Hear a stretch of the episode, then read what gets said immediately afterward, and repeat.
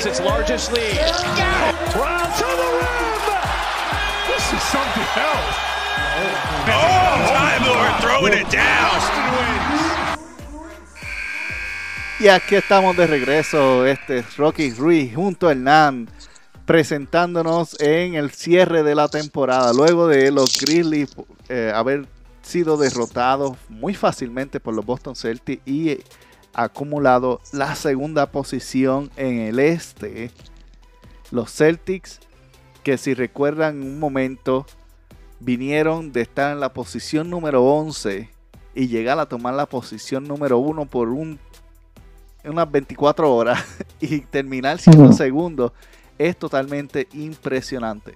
Totalmente algo inesperado y algo que nadie pronosticó, ni siquiera es más aún cuando dábamos los pronósticos buenos al principio de la temporada, que antes de que viéramos lo que pasó la primera mitad, estábamos pensando que los Celtics terminarían tercero o cuarto. Sin embargo, Así fue.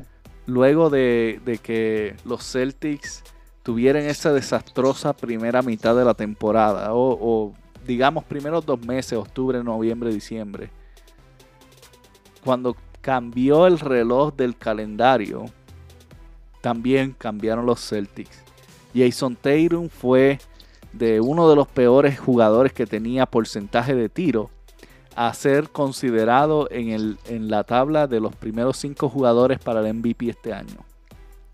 Robert Williams y Marcos Mar pasaron de tener temporadas inconsistentes a ser nombrados candidatos a defensores del año.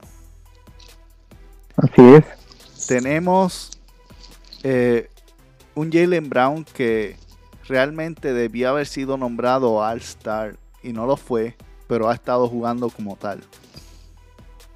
Y tenemos a Ime Udoka, que ha hecho un cambio cultural y transformativo en el cual ya la insolación casi no existe. Casi no existe. Lo Así que es. Brad Steven no logró hacer completamente en dos años. Y no porque Brad Steven fuese malo. Es que para mí la, Brad Steven tenía la inteligencia o tiene la inteligencia todavía en estrategia pero no tenía el puño que hacía falta para decirle dos o tres a los Kevin Garnett y, y ponerlos a jugar. Y es la diferencia de Udoka. Udoka, que al principio se veía como muy extraño el verlo insultar a sus jugadores desde la, desde la prensa públicamente. Hoy día nos damos cuenta que eso era exactamente lo que necesitaban un, una patada por el trasero. Ey, ponte a jugar, tú eres adulto ya. Tú eres un jugador profesional. Jueguen en conjunto, pasen el balón y vamos a ver y defendan y van a ver que van a ganar. Y eso es todo. Así es. Ese, ese fue el resultado de todo. Básicamente les dio el empujón que necesitaban. Y los Celtics transformaron de estar en el en, en, lo más profundo de la liga, en casi todas las categorías, estaban cerca del 28 y 29 en la liga. En una liga de 30. Así era.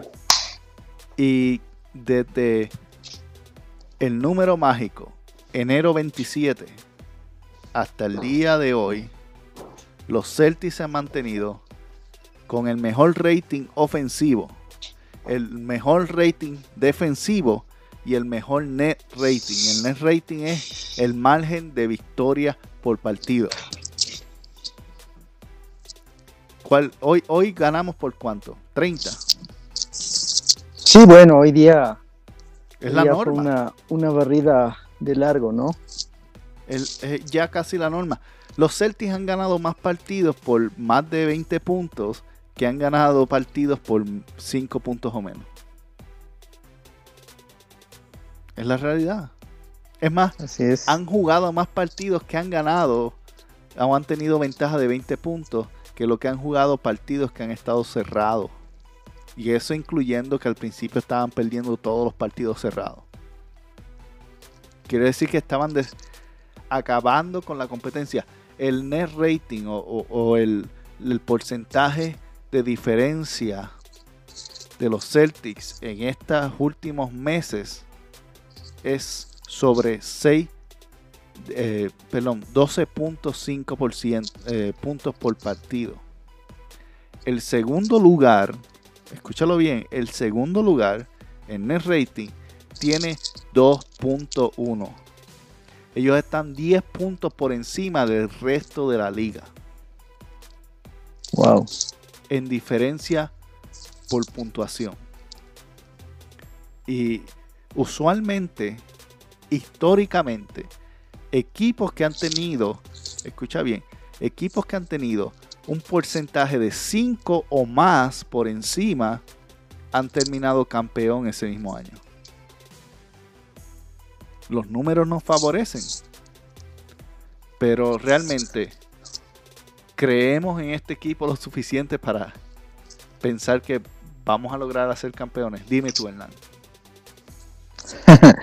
Bueno, qué gusto, Rocky, retomar otra vez comunicación, pues en este momento tan dulce en el que estamos, eh, realmente estamos muy contentos por la, por la, no solamente por la posición del, equipo, sino como tú bien has analizado, por una serie de factores que nos hacen eh, llegar ilusionados a, esta, a esta final de temporada y entrando a playoffs.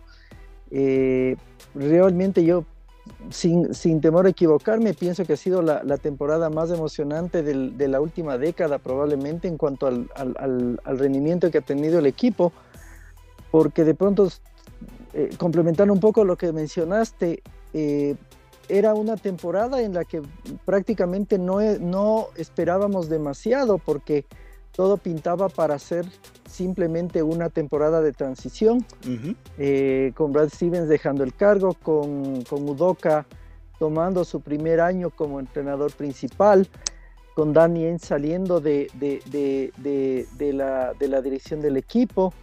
Entonces habían tantos factores que no podíamos realmente visualizar una situación como esta.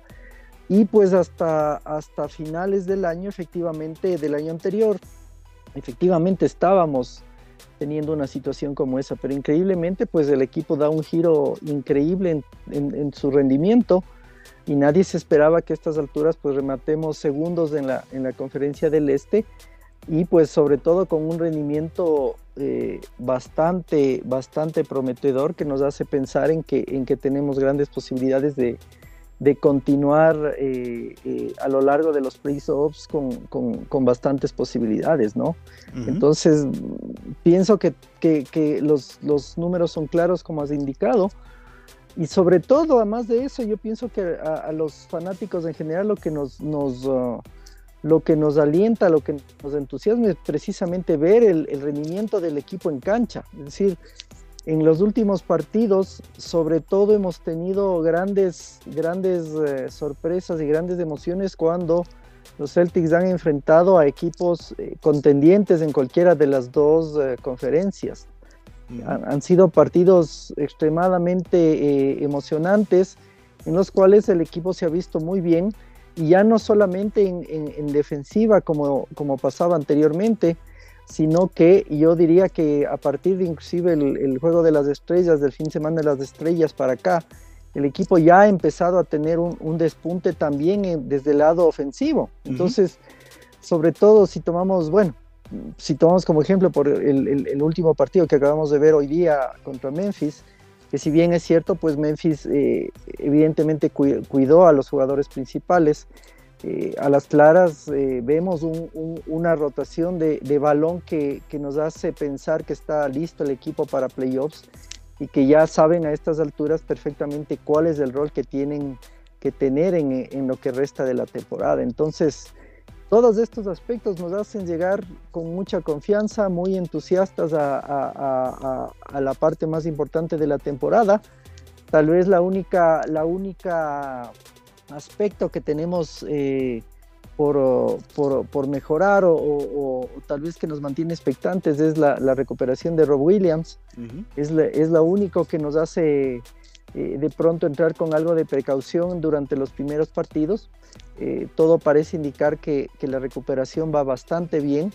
Ojalá tal vez al finalizar la, primera, la primera ronda eh, lo podamos ya tener de vuelta. Quizás, como digo, es la única es la única alerta que tenemos en esta parte de la temporada, pero todo lo demás resulta ser a estas alturas positivismo y pues nos hace pensar que, ojalá vamos a, ver algunas series importantes e interesantes de nuestro equipo en, esta postemporada. eso, muy cierto. Para aquellos de la audiencia que tal vez no están siguiendo mucho la situación de Robert, yo me imagino que habrán escuchado al menos que está lesionado. Si has visto algún partido, sabe que ha estado fuera. Eh, él se lastimó en la rodilla y uno de los meniscos. Y básicamente esto podía ir en dos direcciones. Uno es que se iba a perder el resto de la temporada y parte de la próxima temporada si se hubiese partido y hubiese habido que reconstruirlo completamente. Pero lo que fue un desgarre pequeño, lo que tuvo ahí, y le hicieron una operación eh, rápida, la operación, el tiempo de recuperación regularmente entre 4 a 6 semanas.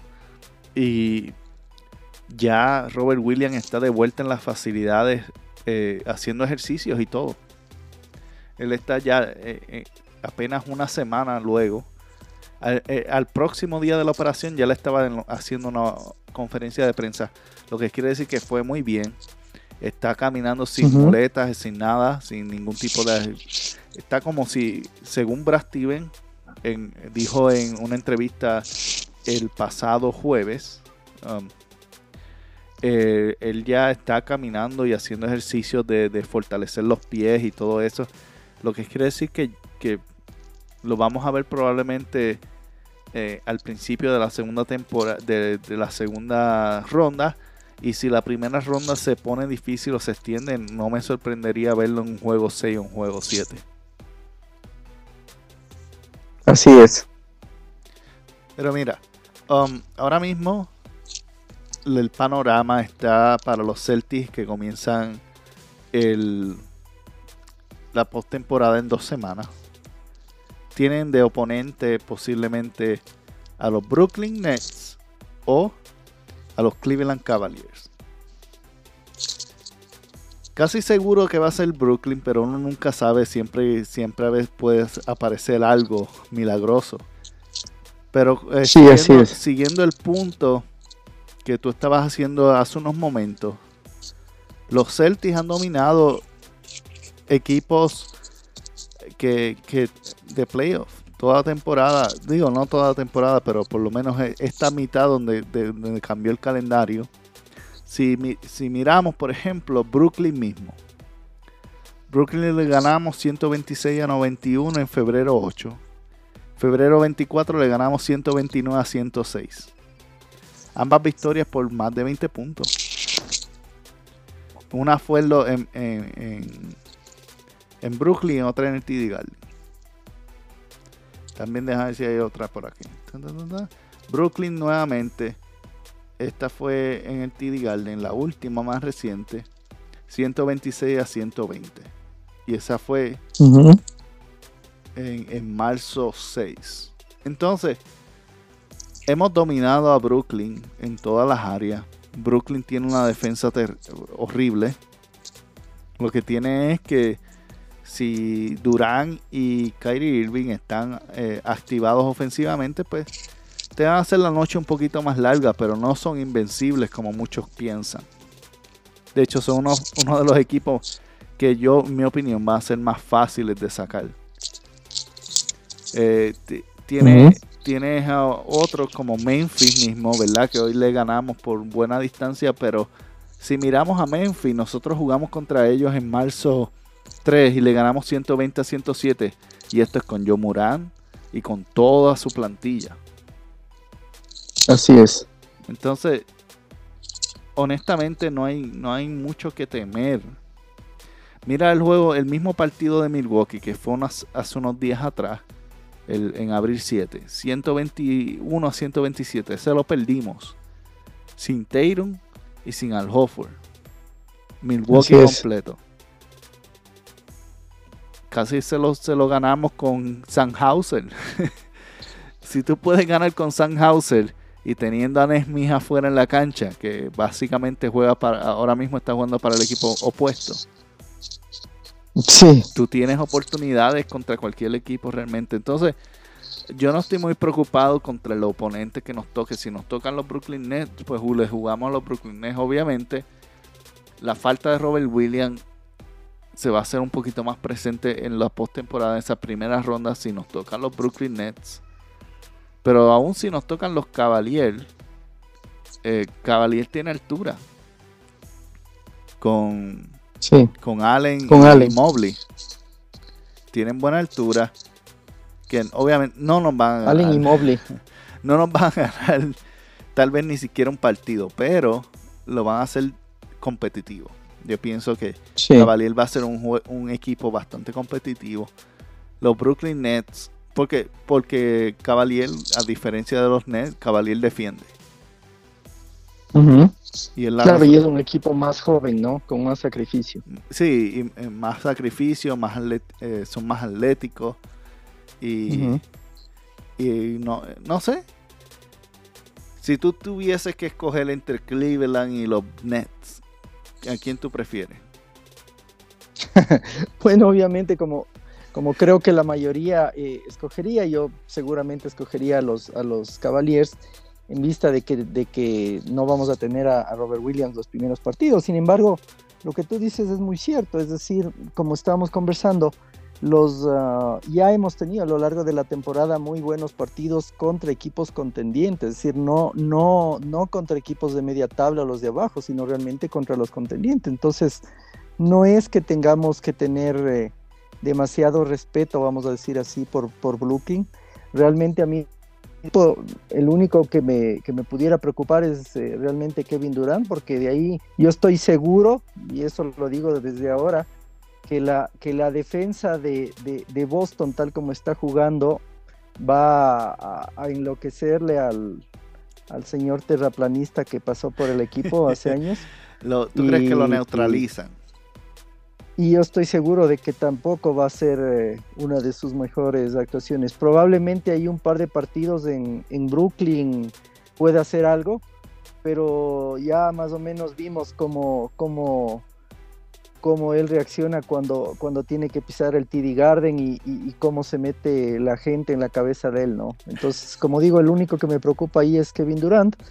Eh, probablemente por eso se haga un poquito más difícil no teniendo a Robert Williams, pero la, buena noticia, y eso también me parece muy, muy, muy importante decirlo, es que a estas alturas de la temporada yo creo que eh, Udoka ya ha, logrado eh, encontrar no solamente el, ritmo del equipo, sino cómo ir haciendo eh, ciertos cambios y ciertos ajustes al mismo.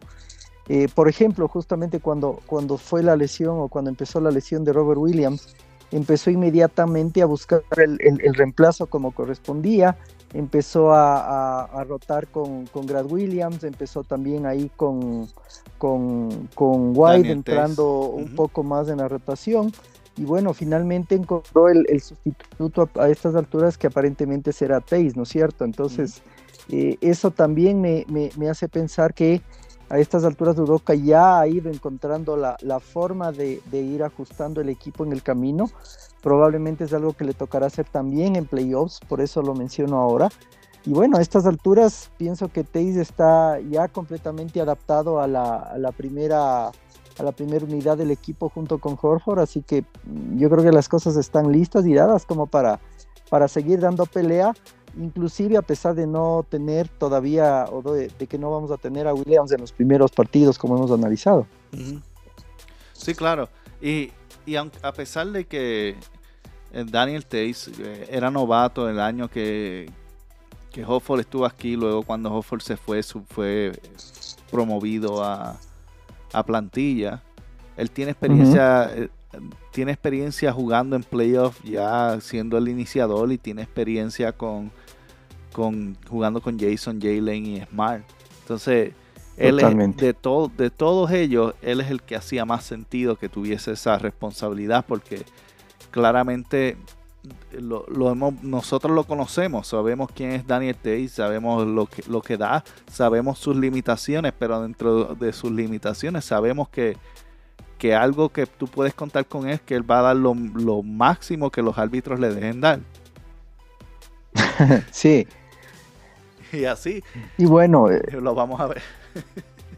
Sí, bueno, y, bueno, para probablemente no, no, no hemos tenido mucho la, posibilidad de conversar de eso, pero eh, eh, fue, bueno, hemos hablado un poco más de, los aciertos de Udoca, pero realmente la, los aciertos que ha tenido Brad Stevens a lo largo de la temporada han sido, han sido precisos, ¿no? Desde el inicio, cuando hizo ese movimiento con Horford, que fue increíble, y hasta el final con este último de, traer al equipo a, a, de nuevo, sumar a White también haciendo, haciendo lo que había que hacer con, con, con en su momento, con Josh Richardson, a pesar de que, de que se acopló bien el equipo, pues finalmente los, los movimientos que hizo Brad Stevens a, estas alturas del, de la temporada le dan la razón y creo que es otro de los factores muy importantes que hay que que hay que destacar de este equipo y cómo, cómo nos gusta a algunos que, que realmente nos, nos, pusimos demasiado furiosos cuando, cuando, cuando hubo el traspaso de Taze hace un par de temporadas.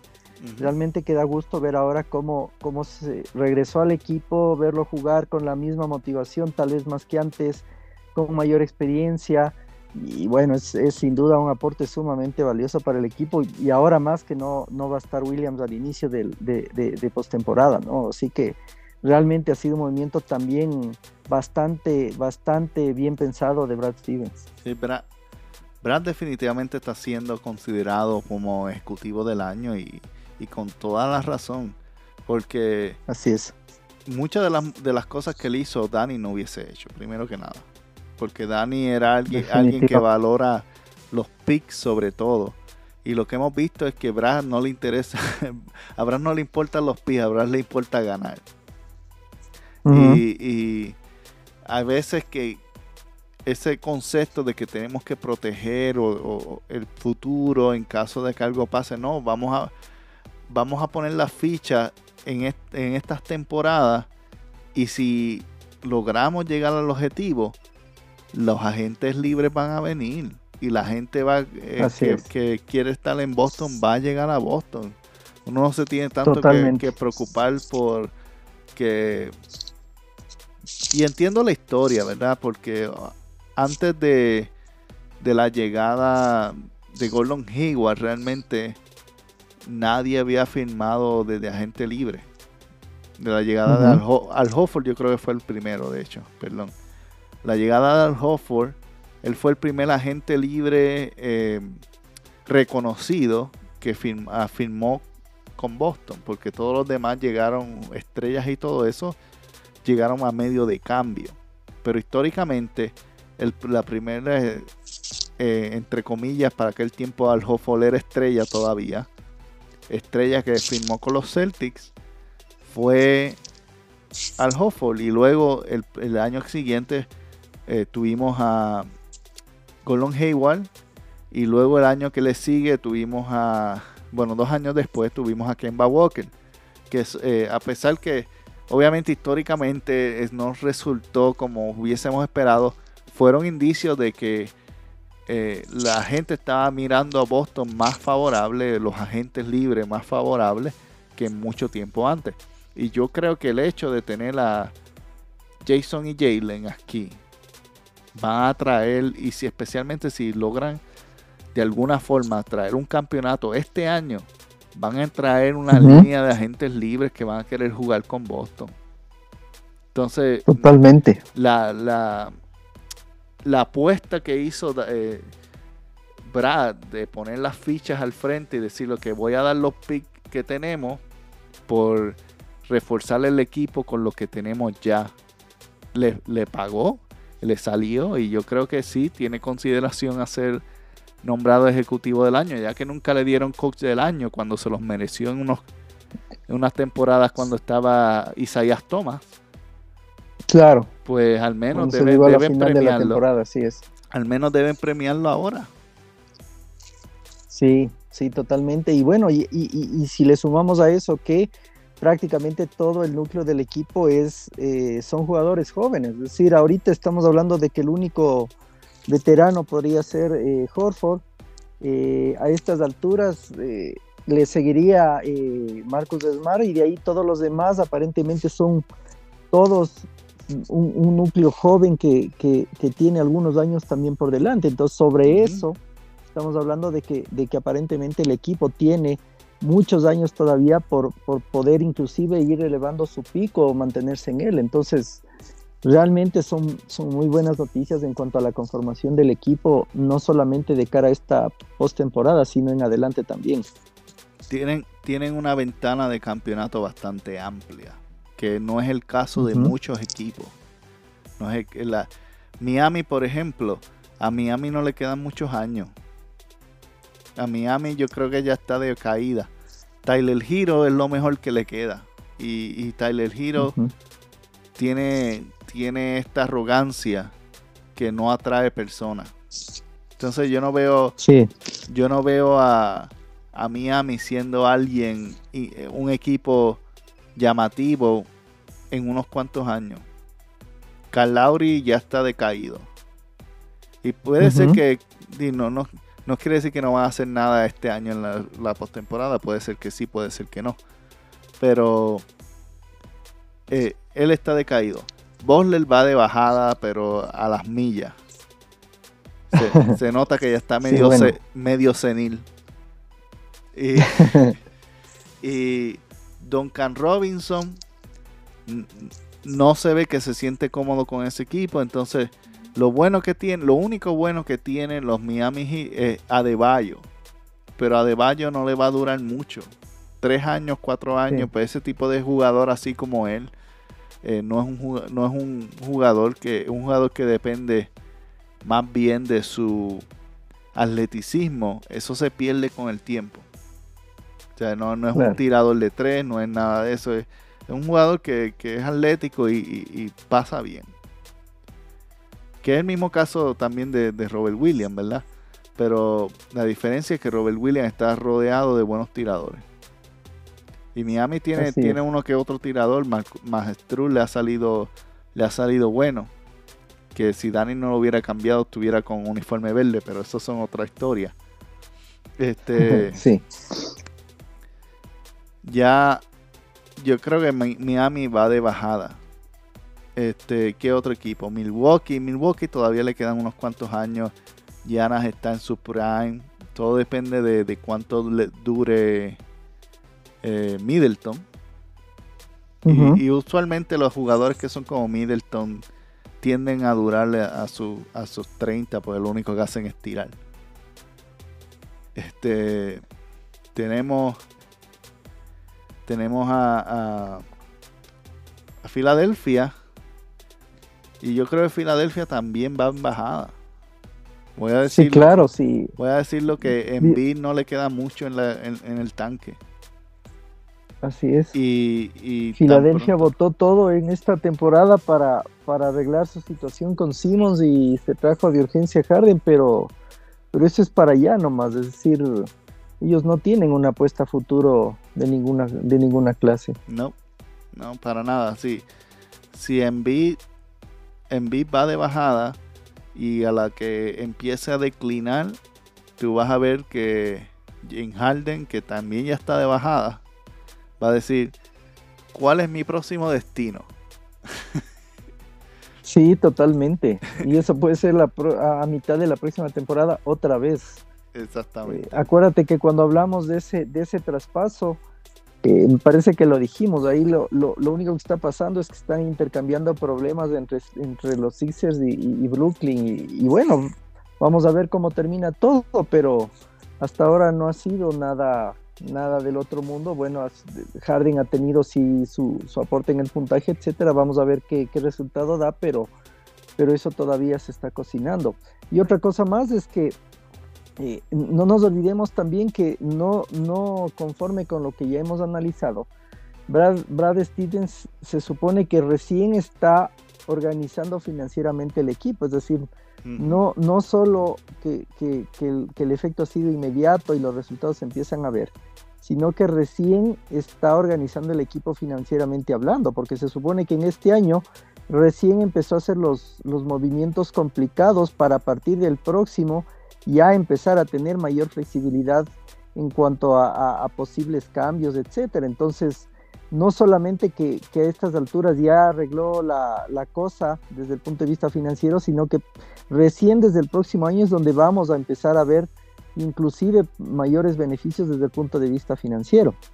Sí, ellos, ellos, están, ellos están bajo el cap, entonces ellos van a estar bien el resto de la temporada. Y, y lo que quiere decir eso es que la próxima temporada tienen permiso para gastar por los próximos tres años mínimo. Tres años porque eh, cortaron ya el mantenerse por debajo del cap, cortan efectivamente la penalidad de impuestos que le pone el NBA por ser un super equipo. Entonces, ya ellos cumplieron con, con, mantenerse por debajo el año pasado y este año. El año pasado con el movimiento horrible de Taze lograron hacer eso. Y este año, pues, con los diferentes movimientos que hizo para ponernos por debajo del cap, lo, ha logrado también. Entonces, quiere decir que los Celtics tienen una ventana de mínimo tres años en los cuales pueden estar muy por encima de, la, del tax de lujo que este año se, se, propone que va a aumentar casi 20 millones de dólares. Entonces, Wow. Eh, este, se piensa que según los números que dio, envió la NBA a los equipos, el cap va a subir de 106, que está ahora mismo en normal, y el lujo está en 121, va a subir a 124 normal y 144 de lujo. Son casi 20 millones. Los Celtics ahora mismo están en 103, 104, aunque con los aumentos de salario de, de Jason y Jalen y creo que es Smart van posiblemente el próximo año van a estar por ahí 106, 107 y si permanecen con Hofford pues se mantienen en ese número 106, 107 porque el salario de Hofford baja de 26, creo que 27 millones este año, baja a 14. Que es un, un gran ahorro. Por eso mucha gente piensa que los Celtics van a cambiar a Hofford. En mi opinión, yo creo que lo van a mantener porque flexibilidad financiera. Y si quieren renovarle el, contrato, yo estoy seguro que Hofford va a estar dispuesto por estar en una franquicia después de haber tenido dos malas experiencias por Hofford mantenerse en una, en una franquicia que le gusta, que lo tratan con respeto y que le dan su espacio y tienen respeto del camerino. Y con aspiraciones. Y con aspiraciones. Yo estoy seguro que él va a estar eh, feliz de filmar por 10, 12 millones por temporada. O, cuidado, o las mismas 14, digamos. Y, y ganarse unos cuantos moneditas más para retirarse con, con buen bolsillo porque ya Hofford está en la... Eh, lo que sea de que después del próximo año es su último contrato definitivamente. Totalmente. Ya de ahí, ya le está cuánto, tiene 35 ahora yo creo, 33, 35, algo así. Ya él está definitivamente en su última, su último suspiro de la NBA, digamos. Así es. Pero bueno, está, está como que llegó en este punto justo cuando se le necesitaba, embonó perfectamente en el equipo para, para hacer lo que es ahora y pues inclusive está teniendo un protagonismo dentro del equipo base que, ni de lejos tuvo en ninguno de los dos de los equipos que estuvo a los que se fue, ¿no? Entonces creo que la situación está dada como para que él también siente esa motivación, no solo en este remate de temporada, sino ojalá en las próximas también. Esperemos que sí. Y algo que, hablando de Al Hofford, algo que siempre al menos notamos mientras estuvo en Boston y yo pienso que va a ser igual este año, es que el juego de él defensivamente aumenta casi el doble en la postemporada. Recuerda que sí, sí. él defendió a, a, ante Tucumpo súper bien y eliminamos. Mientras estuvo Hofford en el equipo, nosotros eliminamos a Milwaukee fácilmente. Igualmente con Filadelfia. Aunque con, aún sin Hofford eliminamos a Filadelfia fácilmente. Eso no es nada nuevo. sí. Y bueno, esta vez creo que, bueno, ya no nos cruzamos eh, ahora por, por ese lado, ¿no? Es decir, ya yendo un poquito a, a analizar, si quieres, el, el, el, calendario que nos espera, como para pensar qué es lo que podría pasar. Eh, bueno, empezamos justamente con, con, con, seguramente los Nets o, o, los Cavaliers, que también es la otra opción. Y pues de ahí el, la, siguiente, la siguiente ronda nos tocaría directamente los chi eh, Chicago o, o, Milwaukee. Entonces eh, yo pienso que son dos escalones que los podemos dar, es decir, no, no es que hay alguno que nos que realmente nos, nos, nos quite el sueño o, o, nos preocupe, porque son, son desafíos que ya hemos tenido a lo largo de la temporada. Ajá. Entonces, eh, pienso que por ese lado también, una vez que ya hemos aterrizado hasta el día de hoy en la, en la siembra número 2, pienso que es un camino bastante eh, interesante, pero que no deja de ser motivante y que no me parece eh, imposible pensar que, que podemos alcanzar una, una, final de conferencia en esta, en esta pretemporada, en esta postemporada. Sí, ahora mismo, si nos fuésemos, fuésemos a cruzar, ¿verdad? Este, eh, con cualquiera en la primera ronda, sea los Brooklyn o Cleveland, en la uh -huh. segunda ronda, pues lo que se espera obviamente de Milwaukee, no creo que vaya a perder con Chicago. Entonces, sí, pues sería un poco difícil. Digo, si Chicago quiere eliminarlo de todo, bienvenido, gracias.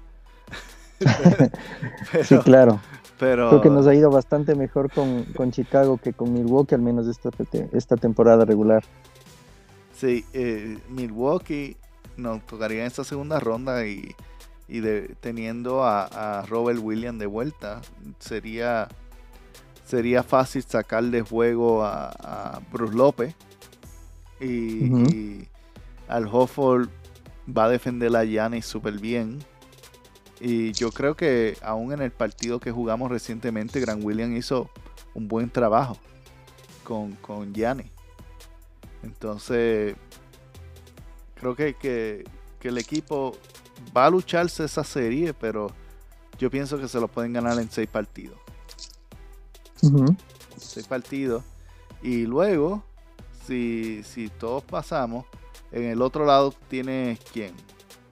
Eh, a ver, Miami, por el otro lado empezaría eh, y Filadelfia. El, el play-in inicial tenemos eh, Atlanta Charlotte. Eh, probablemente eh, ahí haya un segundo enfrentamiento de play-in.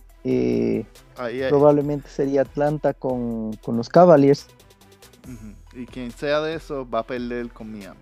Eso es de, eso de seguro. Sí, claro. A menos, a menos que Brooklyn decida perder por alguna razón. O, y, y, y, Cleveland nos toque a nosotros. Entonces los, sí, se vaya para ese lado. Los Brooklyn contra Miami, se, Brooklyn se va a devorar a Miami, pero fácil, fácil. Miami el único, el único equipo que parece que puede dominar es a nosotros, por alguna razón. Yo sí, creo que, que, Algo psicológico ahí parece. Sí, es mental más que nada. Eh, honestamente es mental.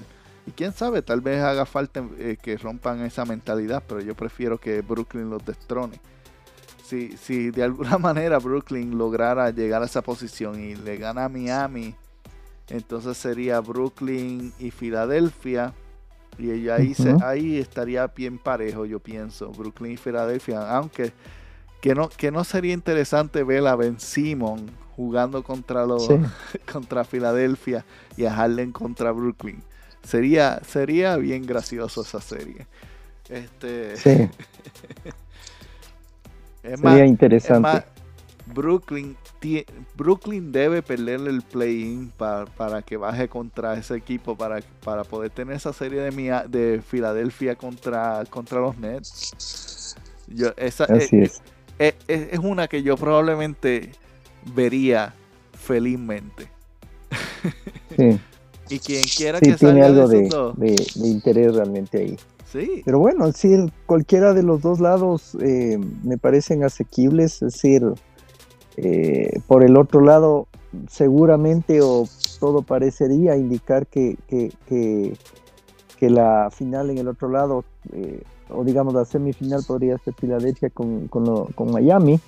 Pero claro, veamos a ver qué pasa también con Miami, porque ahí tenemos la, la incógnita esta de saber qué pasará con este equipo eh, ya con, una etapa, con una presión mayor ya vimos cuál fue el, problema que tuvieron con, con Butler y el, y el, y el técnico eh, recién en, partidos de, de, temporada regular. Vamos a ver qué pasa cuando ya la presión sea mayor. Como tú dices, tal vez es que llega un equipo que les presione, tal vez como Brooklyn. Eh, no sé, no sé si el mismo Atlanta es un poquito eh, molestoso en ciertos momentos. Entonces sería interesante ver cómo, cómo va teniendo, cómo va manejando Miami la presión ya de tener y con estos antecedentes que tuvieron ah, eh, en estos últimos partidos. ¿Sabes qué? Yo creo que Charlotte también puede ser una sorpresa. Charlotte puede ser una sorpresa en la primera ronda, al menos. Porque tú tienes la experiencia de Isaías Thomas en es ahí. Y tienes la experiencia de Terry Rociel en ese equipo. Tiene, tiene la experiencia de esos dos jugadores, que obviamente nosotros estamos muy familiares con ellos. Y, y Gordon Hayward, que regresa. Gordon Hayward regresa, la Melo Ball está jugando casi en línea de superestrella. Y, y Bridges está jugando también a nivel de estrella de PJ Washington es un jugador que la gente no, por alguna razón no le tiene mucho respeto, pero ese muchacho juega, juega bien. A mí me encanta cómo juega PJ Washington. Este... Sí, es un equipo bastante interesante y como tú dices, tiene más variantes probablemente que el mismo Atlanta, ¿no? Atlanta descansa mucho en, en, en, en Young, pero pero de ahí no es que a este en esta temporada tenga digamos mayores relevos. Yo también concuerdo en que en que Charlotte me parece que tiene mucha más mucha más dinámica y más alternativas en, en cuanto al juego. Y el juego es inclusive mucho más rápido me parece a mí. Ah, Miami Miami es un equipo que, que juega mucho la zona. Le, le gusta jugar la zona. Y eso le da una ventaja a Atlanta porque Atlanta tienes a Trey Young en el centro y en las dos esquinas tienes a Huertel y tienes a Bon yo eh, Atlanta, Atlanta puede destronar a Miami muy fácil del tiro de tres. Cómodo. Porque eh, ellos defienden más adentro. Y si le salen físicamente, yo creo que Capela puede jugar con con Adebayo muy bien. Y lo, es más, lo puede dominar fácilmente también, pienso yo. En, en, la, en el lado ofensivo. Entonces, yo no creo que Miami quiera enfrentarse a Atlanta. Miami debe estar rogando porque los Cavaliers lleguen. Claro. Y, honestamente, mirando esto con, con ojos objetivos, si los Cavaliers no juegan, no, no sacan un milagro y le ganan a los Brooklyn Nets, o los Brooklyn Nets se dejan ganar porque quieren darle a lo suyo a Miami, este, los Cleveland no entran a los playoffs. Lo, estoy diciendo ahora. Yo los veo bastante difícil. Los Cleveland no entran a los playoffs a menos que le ganen a Brooklyn ese primer juego. Si ellos pierden, Atlanta o Charlotte va a llegar. Sí, sí, es lo más seguro. Sí, bueno, también veamos que los, los equipos que han tenido el, descenso mayor en esta final de, temporada regular ha sido precisamente Chicago y los Cavaliers. Los dos se han desplomado prácticamente en las últimas semanas, así que son precisamente los, vamos a decir, los menos, los que menos expectativas hay justamente de los dos equipos por cuanto han descendido en estas últimas semanas. Tal vez los equipos que han ido en ascenso, podríamos decir, es evidentemente Boston, eh, y el otro equipo que ha venido en ascenso también es Toronto, ¿no? Mm, pensemos por ahí, de pronto le, les llega a dar alguna sorpresa a, Filadelfia, que, que, no nos olvidemos tampoco es que tienen una muy buena reputación de playoffs últimamente. Y Toronto más bien ha venido acelerando en estas últimas semanas y podría tener una, una, un interesante un interesante rendimiento eh, acompañado y sobre todo por los jugadores jóvenes que están allá. Honestamente, ¿tú crees que Toronto le juegue a Filadelfia? Yo pienso que les puede llevar al menos a unos seis partidos. Ok. Y bueno, como digo, vamos a ver que cómo no nos olvidemos del, del, factor Harden también en, en, en playoffs, ¿no? Ya, ya, ya hemos visto lo que pasó, lo que pasaba con él cuando estaba en Houston, que no tenía los rendimientos, los mismos rendimientos que tenía en temporada regular. Vamos a ver cómo afecta eso teniendo la Envid eh, eh, pidiéndole ahí por, porque él sabe que es su, ya son sus últimos uh, intentos por hacer algo en esa franquicia, en el sentido de que, de que ya eh, la paciencia, digamos, está llegando a su límite y él ya se siente que debería hacer algo bueno ahí y entonces Harden va, a verse eh, exigido por eso. Así que yo sí, como digo, esperaría que lo ganen al menos en unos seis, pero, pero les van a hacer sufrir en, un par de partidos Toronto, me parece a mí. Mm.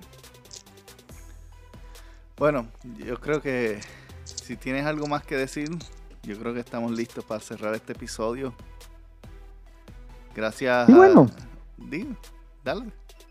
Me parece que, bueno, es, eh, esperemos que la, confianza y la expectativa de, nuestro equipo se mantenga por, lo que resta de la temporada. Yo creo que la, la, única cosa, y ojalá que no llegue a pasar, algo, lo único que nos pudiera mermar el, este ímpetu que tenemos es algún tipo de lesión nuevamente. Esperemos que de aquí al final de la, de la temporada no tengamos ninguna novedad con eso. Y si es que eso fuera así, pues todos estamos bastante con bastante ánimo y bastante expectativa de que el equipo pueda llegar al menos a una, a una final de conferencia que yo creo que el equipo está como para llegar allá. Entonces, tengamos confianza en eso. Mm, y a estas alturas al menos Udoka yo creo que se ha llegado ya a ganarse la confianza de muchos en lo que ha hecho Así que pues de aquí en adelante ya estamos en las manos de él y de los jugadores para que todo salga bien y como digo, si de no mediar alguna lesión, pienso que podemos estar aspirando a llegar a esa final de conferencia al menos. Bueno, gracias Hernán por tu tiempo. Saluditos a Sergio que nos escribió un correo electrónico preguntando si está, básicamente si estábamos vivos, si estamos vivos y estamos aquí grabando. Eh, eh, nos veremos luego. Vamos a ver cómo surge en estos próximos días el play-in y cómo todo se mueve. Y, vamos a ver eh, quién va a ser finalmente nuestro oponente. Y como todos sagramos verle. Así que vamos Celtics. Como, Kevin Garnett dijo en estos días recientemente en su retiro. No hay ciudad como los Boston. Y no hay equipo histórico como los Celtics. Hasta luego, amigos. Así es. Hasta luego, un gusto.